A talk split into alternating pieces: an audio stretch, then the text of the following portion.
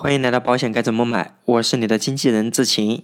到目前为止，从各大网络平台，我们发现有这样一类问题，志晴这边一直都不是非常好回答。这是一个需要我来抉择的判断题。那具体问什么呢？他就是问我们在买保险之前，不是要定制方案吗？定制方案确定我们具体买什么保险，与什么做比较呢？那就是买了保险以后的售后服务，哪一个更重要？也不知道在收听节目的粉丝，你们有没有这样的想法呢？二零二零年过完，志清在保险行业已经工作第六年了。其实我接触这个问题也已经接近六年了，真的不是非常好给大家来回答。今天也是鼓足勇气啊，跟大家来说这个话题。先和大家说我的结论吧。虽然说这是个判断题啊，但我想和大家说，小孩子的世界才做选择，我们成人都是全要的。我更喜欢用另外一个方式来诠释这个问题。那就是我们买保险呢，找一个靠谱的保险从业者重不重要？因为一个靠谱的保险从业者就能解决好上面两个问题。有些粉丝前面问的这个问题，其实就是我们买保险的售前和售后服务。买保险除了我们的售前和售后服务，还有一点是非常重要的，那就是我们的售中服务。这里我不给大家做过多的介绍，今天我想主要和大家聊一聊。我们买保险之前的售前服务和售后服务，如果没有做好，对我们消费者来说有什么样的影响？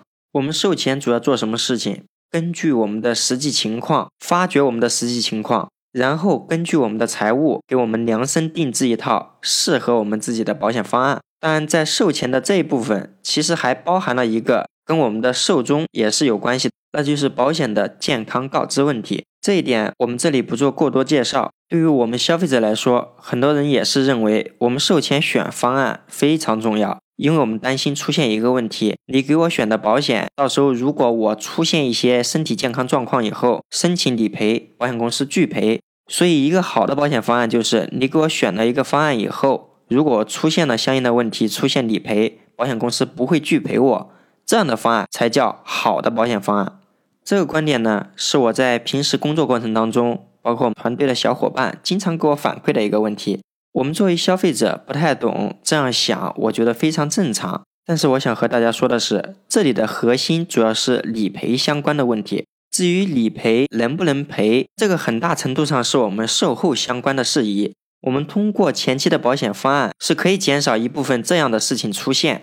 我们实际的身体健康达不到保险公司的要求，这一点很大程度上并不是说我们的保险方案配置的不好，因为我们的身体指标确实达不到这项保险的理赔标准。那还有一些情况呢，就比如我们在理赔的时候需要做一些物理治疗，需要做一些针灸、按摩等等之类的，或者我们出现了一些意外情况，到专门的康复医院做康复性的治疗。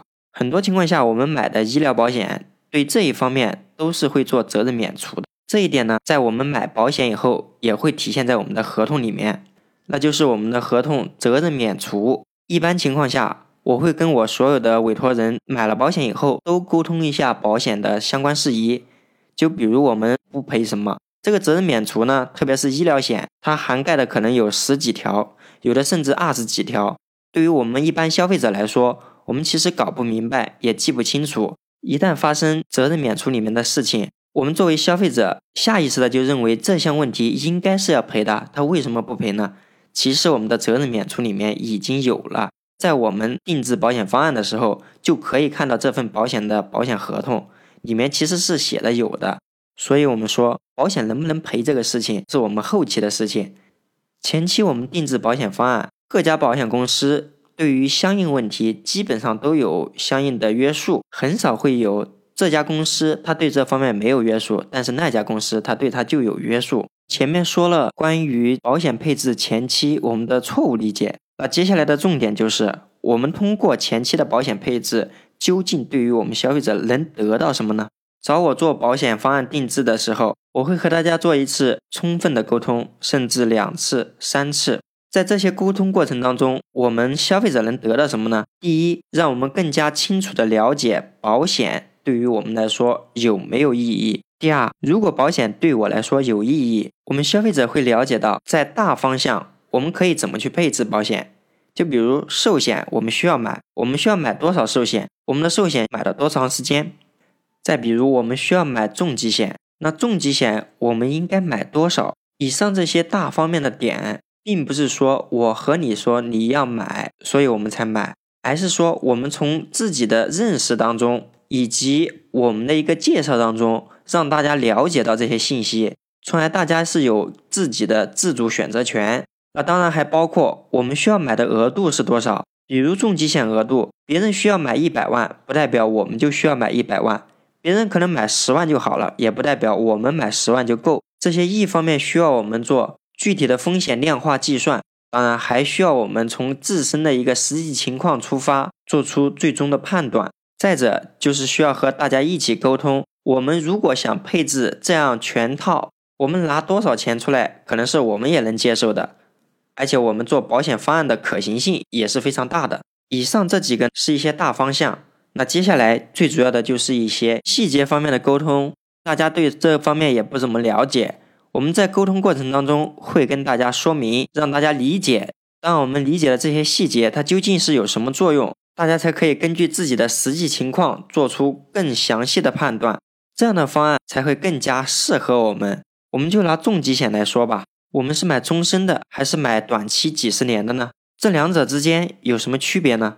我们这里所说的所有的细节，并不是我们直接所看到的它的保险期限的长与短的问题，还包括的他们背后的底层逻辑和现实的一些意义。就比如一些家长给孩子配保险的时候，可能他们觉得保的孩子三十岁或三十多岁就可以了，那个时候孩子已经长大成人，他到时候自己去给自己买保险，保到三十岁。保其他的，就比如和保终身，他们之间有什么样现实角度出发去考虑的区别，以及现实上面的意义，以及现实上面对我们孩子这方面的影响。因为很多人都觉得他们只是保障时间的不同，而忽略了很多深层次的一些意义，甚至说一些影响。那再比如，今天志勤的一个委托人和我说，她老公家里面有糖尿病家族史，目前两代人大概有三个人都已经出现糖尿病的问题。所以他问我有没有什么侧重点？那对于我们消费者，如果不太了解糖尿病的一些问题，可能我们就会忽略这一个细节。但是这个细节恰恰对于很多人来说是非常在意的。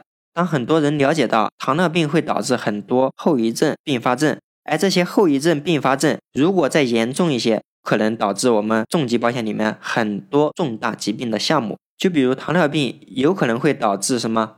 脑袋的脑中风。那心脏呢，就有一些冠心病、心肌梗塞。糖尿病还有什么问题呢？糖尿病足，糖尿病足如果非常严重的话，就要怎么着？截肢。这个截肢也有可能是属于我们重大疾病范畴以内的。大家看，一个常见的糖尿病，它就有可能导致很多后遗症。但是如果我不说，我相信很多人对这方面并没有系统的了解。那在之前的工作过程当中，大多数的委托人如果家里面有糖尿病史，了解以后，他就很侧重考虑这方面。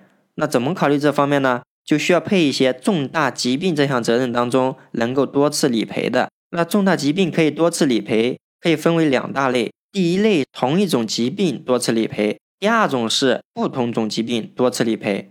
那这两类保险对应的产品非常多，他们的费用也是不一样的。对于我们消费者来说，又怎么选呢？所以这又是一个系统的问题，需要综合经济情况。也要得综合我们委托人的具体想法。那当然，如果我们的预算比较充足，我们就可以都选了。对于绝大多数委托人来说，我们可能预算并不是那么充足，那我们应该侧重哪些方面呢？这就需要我们做进一步沟通。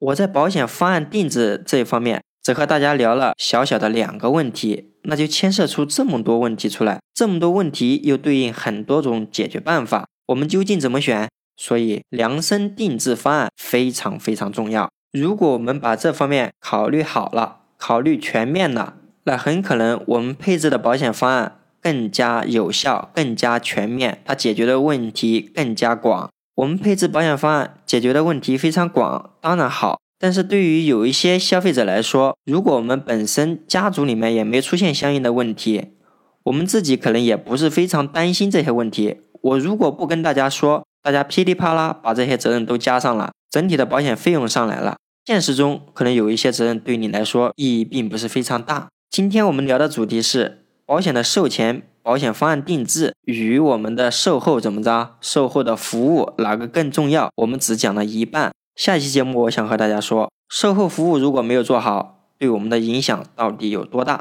好的，本期节目到此结束，欢迎大家订阅、评论、转发本专辑。当然，如果大家有什么问题、有什么见解，欢迎评论区沟通。